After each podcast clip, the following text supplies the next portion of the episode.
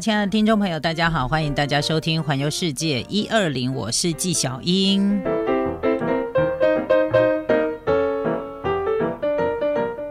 好开心啊！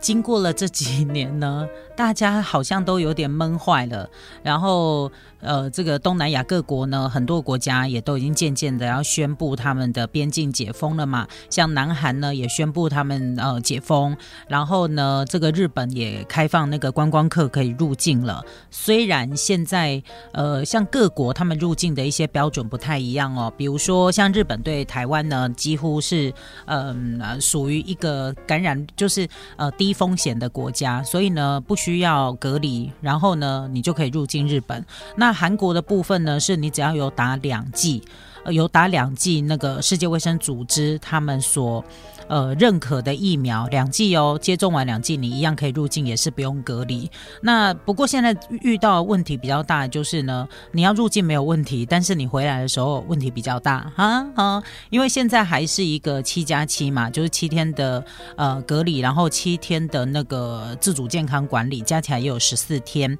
不过呢，随着这一波台湾的本土感染的疫情渐渐的要度过之后呢，我们极有可能也会放宽。好，就是你入境的时候呢，目前我们所知道的，就是会朝三加四这样的一个制度来进行放宽，就是你可能回国之后只需要隔离三天，然后呢四天的呃健康自主管理，那相对而言，它其实就是放宽嘛，那。对于如果真的想要出国的朋友来说，好，就是你已经呃有接种完疫苗，然后呢相关的签证啊，该准备一些资料啊，呃 PCR 的阴性证明啊，这些大概你就可以，你就可以真的飞出台湾哈，就真的可以出国了。不过呢，以我自己个人来说的话，因为我不太喜欢在夏天的时候出门，然后再加上呢，虽然会朝着三加四来放宽，但是我个人还是觉得这样蛮麻烦的，所以我如果出门的话，我还还是会进选择，就是回国之后是不需要隔离的。但是，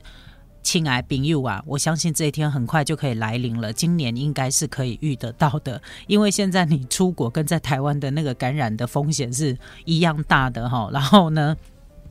那这样的一个情况之下，我想应该呃，大家就比较不用担心这个新冠哦，新冠病毒的一个影响了哈。所以我还是蛮开心的。内心里面大概有一百个想去的地方，但是呢，并不会因为我一趟出门就可以把这些这些地方都走完。然后，因为以前很喜欢自由行嘛，呃，也培养了很多就是跟自己一样喜欢热爱自由行的朋友，就是会有一群朋友大家一起出门去玩这样哈。也会有一群这样的朋友，那我们也蛮感慨的，因为这群朋友呢，可能年纪都跟我们差不，就跟我差不多，就是大家的年龄相仿，这样，所以呢，兴趣啊，还有看法啊、观念啊，我觉得也蛮多，就是一致的。因为有一些有有一句话说“物以类聚”嘛，所以我就跟我们这群朋友有时候在聊，就会讲说，如果在等到下一次我们大家在一起出门去旅行的时候，我们可能没有办法像三年前的。时候那么能走了，因为呢年纪增长，然后呢体力搞不好也会变得不好，这样，所以呢趁着这段时间，我觉得我们来训练一下自己的脚力，你们觉得如何呢？哦，所以呃虽然抱着一点点期待心情，然后。终于感觉好像可以呼吸到自由的那个空气，那个感觉真的是蛮好的。不过呢，就像我说的，有一百个想去的地方，但是呢，不会因不你不可能去一趟就把那一百个想去的地方通通都可以逛了个遍哈。那我今天要跟大家来介绍呢，是好多人、好多人、好多人非常思念的，就是京都的旅行。其实。在讲到日本旅行啊，几乎没有办法忽略是京都。可是我们知道东京才是它的首都圈。其实日本是一个没有首都的地方，我不晓得大家知不知道这一点。那很多人在讲说，哎，日本怎么会没首都？东京不就是它的首都呢？首都吗？No No No No No，他们从头到尾都没有说哪里是它的首都。呃，甚至于日本人自己称东京，也只只不过称它为首都圈，而不是称之为首都。哈。那如果你真正以历史定位上面来说的话呢，以前就是在古时候呢，日本的首都是京都，所以你知道京都人啊，他会有一个他特殊的那种与生俱来、从古至今而来的一种骄傲感，你知道吗？就是住在就京都的当地人，他会觉得说，哎，我们才是天子脚下，皇亲贵胄那样的一个感觉。好，那东京人会觉得说，哎，我是日本的这个经济啊、政治啊的中心，所以呢，天皇也住在那里，对不对？所以呢，他们会觉得东京会觉得东京人会觉得自己是还蛮有那种呃，就是当地人的那种优越感。好，所以。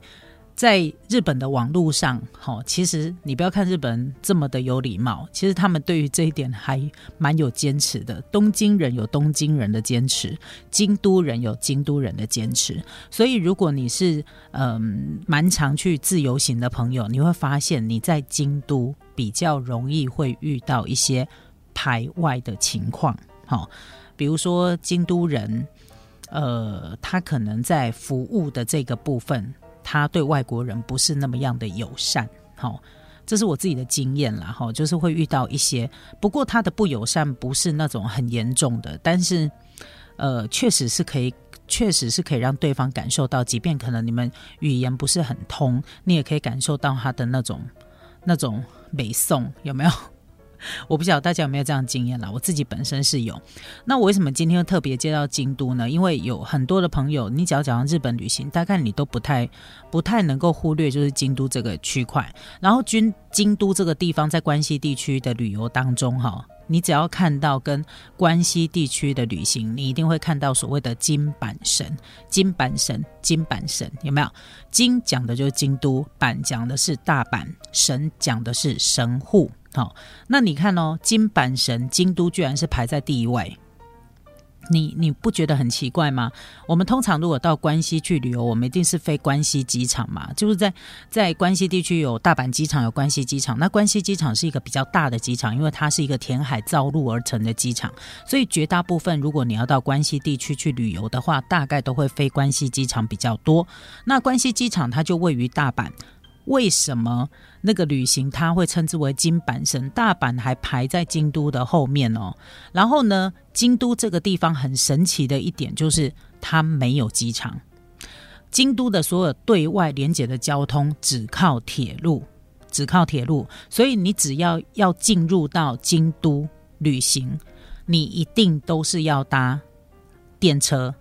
呃火车、新干线。好，就是你，你大概就是巴士，我们不谈。好，他一定会来到这个地方。另外，即便你可能搭的是呃巴士，好高速巴士来，高速巴士它的最后来到京都的第一个入门点，也是来到京都车站。好，所以京都这个地方，呃，我觉得就旅行的意义而言。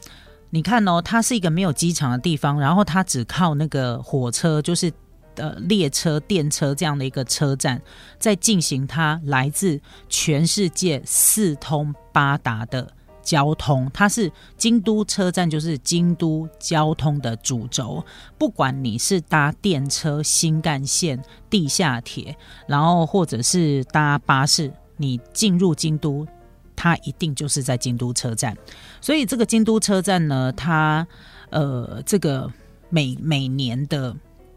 每一年它的交通旅运的人次非常非常的多哈，几千万人次跑不掉。所以呃，这个地点呢，你看哦，如果以交通动线来说，没有机场的地方，它并不是一个。没有机场的地方，大家会认为说，诶，它不是一个交通那么方便的地方。但是京都这个地方神奇的一点就是，它居然只靠铁路就可以呢，把这个全世界各国，然后甚至于日本世日本各地的旅客都要到京都进来，它等于是它的入入门口这样。所以京都的这个地点的。不管它在历史定位，或者是在旅游的定定位上，它在关西地区都是排 number one 的，所以你会叫它会叫金板神，它为什么不叫板金神，或者是神神神经板？有没有？就为什么它它形成是这样排？所以关西地区。的旅行的景点当中，京都它一定都是一个举足轻重这样的一个地位。不过也有很多朋友说啊，嘿，京都哈，我已经惊个拢不爱惊。那个京都车站哈，嘿，得归站啊，第几月台？它月台好几十个嘛，我记得应该有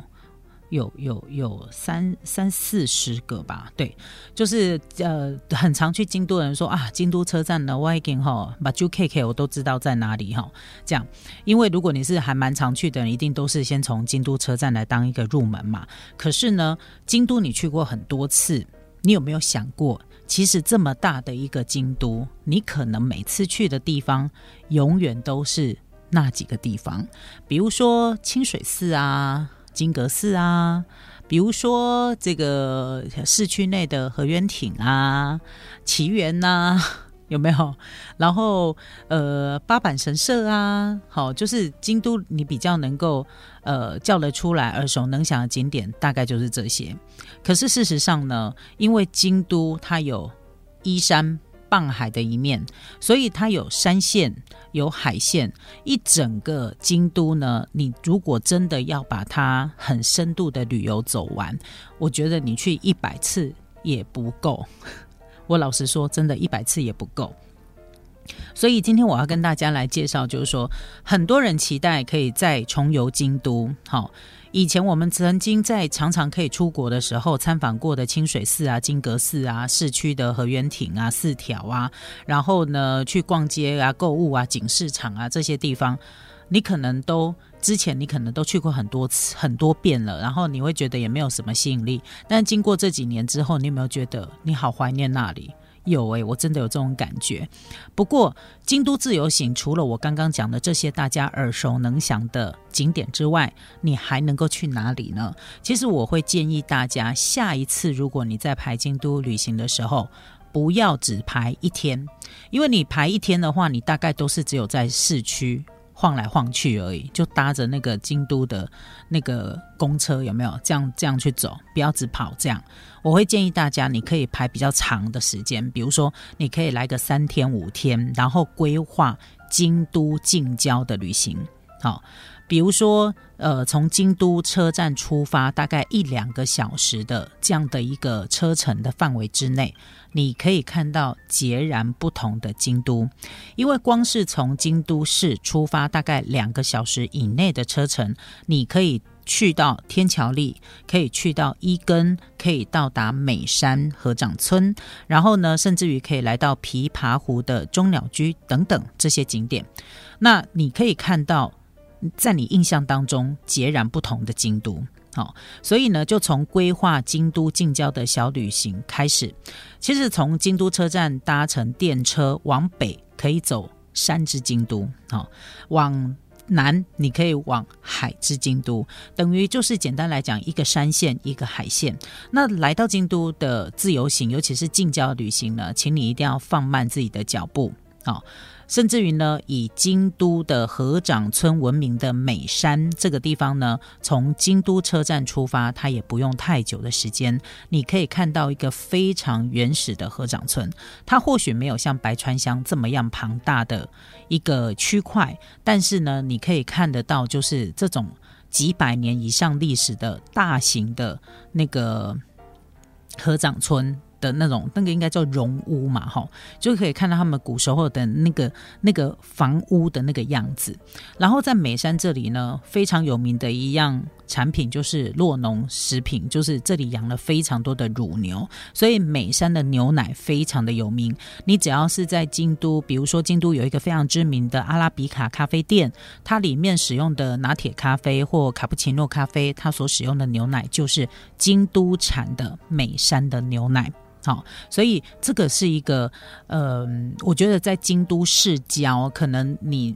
本来都是在市区里面玩嘛，那你现在你就可以往市郊去发展，你真的会看到超级不一样的风景。另外呢，往再往北边，直接到日本的，就是京都的海岸线，这个地方可以欣赏到日本人认为的。绝美的景色，三景之一的天桥立。那到了天桥立之后，还可以顺道呢去看一下非常不一样的渔村伊根。好，那甚至于呢，有铁道迷一定会到丹后半岛去搭乘超强的观光列车，叫黑松号，一边看海，一边还可以享受在地美食。这个都是从京都市区出发，大概两个小时以内可以抵达的超级景点。你看到那个景点真的是非常非常漂亮。我自己本身这些景点我几乎都去过，而且我可能不止去过一次哈。但是我要提的就是说，他没有办法一天就走这么多的景点。好，你大概就是一天可能到美山，那你一天可能到天桥立跟一根，这样大概可以。好，那讲到了一根跟天桥立，我还要特别提到它附近还有个地方叫公京，还有一个叫东武鹤，一个叫西武鹤，这个都是海线的京都线呢。我觉得都是我个人都很推荐的景点。那这个都没有办法一天。我会建议你就是分两天，如果你要到东武鹤、西武鹤，我觉得这个又要一天。这样子的话，这样走你比较能够深度的去旅行，然后你也比较能够了解它当当地它到底是有一些什么样的特色。另外还有一个呢，叫滋贺哈，呃，我最后一次到京都旅行的时候呢，就往滋贺县的这一条这个路线去走了。那呃，很可惜，就是后来就遇到了那个遇到了疫情嘛，要不然的话呢，我真的是滋贺这个地方我也还蛮喜欢的哈，就是我想要把这个部分，就是滋贺县这个部分呢，走的比较更更深入一点，因为呢，在滋贺有一个非常有名的景点，它就是琵琶湖。这个琵琶湖啊，是日本最大的内陆湖泊，然后连日本人哦，从小。小时候，他可能在滋贺长大的，在小时候他们还以为琵琶湖是海，哎，真的，我自己去的时候，我觉得琵琶湖是海，你知道吗？可是事实上，它不，它不是海哦，它是一个湖泊哦。然后在这个滋，在这个琵琶湖当中，有一个相当神圣又很神秘的一个鸟居，它叫做湖中鸟居。这个景点呢，也是很值得大家可以来一探究竟的。你看哦，到了滋贺县的这一。个路线，它又是另外一个行程，它又是另外一个行程，又要排一天，所以这个就呼应我一开始讲的，你去一百次你也生没完呐，好，而且都还只是走马看花，还不是那种深度旅游，好。接下来呢，再继续往南走，可以到乌吉，到这个呃京都的宇治。宇治呢是他们茶的产地，尤其是宇治的抹茶，在全日本相当的知名。所以呢，来到宇治，我印象最深刻就是当你一下车的时候，就会闻到那个浓浓的制茶的香味。所以呢，在宇治呢，可以到这个地方呢来参观一下呢世界文化遗产平等院，而且呢可以吃着甜蜜蜜的抹茶甜饼，这个是非常非常呃棒的一个行程哈。然后继续呢，你就可以往福建走，就宇治旁边。那往福建呢，可以去参访福建道和大社，还有醍醐寺。不过醍醐寺又离那个福建道和大社又有一段路了，所以这又是另外一天的行程。这些地方呢，都是景。景色优美，方便大家，就是一个地方一个地方一个地方，你大概都可以排一天的行程。所以你光是在京都这些往山线、往海线，它就有非常非常多不同的特色在里面。好，这很值得大家可以来排行程的。如果说你是呃这个自由行的幼幼班，哈，就是初学者，你可以去那种比较不用常常转车，而且直接呃公车也好或电车也好，它直接就会抵达车站的地方，哈。譬如说宇治啊、蓝山呐、高雄啊、鞍马贵船啊、福建这些地方，它都可以到，哈。不过我觉得呃鞍马鞍马神社、贵船神社这个地方，哈，它。它的交通如果对于初学者来讲，它会有一点点复杂，因为它它不是只有就是从京都车站出发就可以就可以到，因为它它是必须要转车，转了转了不同线的那个呃这个再来线的那个电车，然后还要再转公车。如果你不走你你如果要到贵船神社啊，不坐公车用走的，大概因为它是爬山嘛，大概也要爬个二十分钟吧。二十分钟到三十分钟才会抵达贵船神社。那你从贵船还要再到鞍马，又一段路哦，那个又更深山了哦。所以这个我觉得它难度比较高一点。那其他的，比如说宇治啊、蓝山、高雄啊、福建，这个我都觉得真的是比较简单一点。那因为宇治哦，它在京都的南边，它是日本这个茶产地三大茶茶产地之一啊。再加上呢，世界遗产平等院坐落在这个地方，所以它一直是一个非常有魅力的观光重镇。那来到这个地方，我觉得它也比较好走，因为它很集中，就是在在这个区块。哈，这样子的话呢，呃，对于幼幼班的同学们来说，朋友们来说，我觉得它是方便很多的。好，那再来就是蓝山，蓝山也是你直接抵达蓝山之后，你就可以搭乘它在地，它也会有一些运行蓝山的各个景点的巴士，然后或者是你用走路的。好。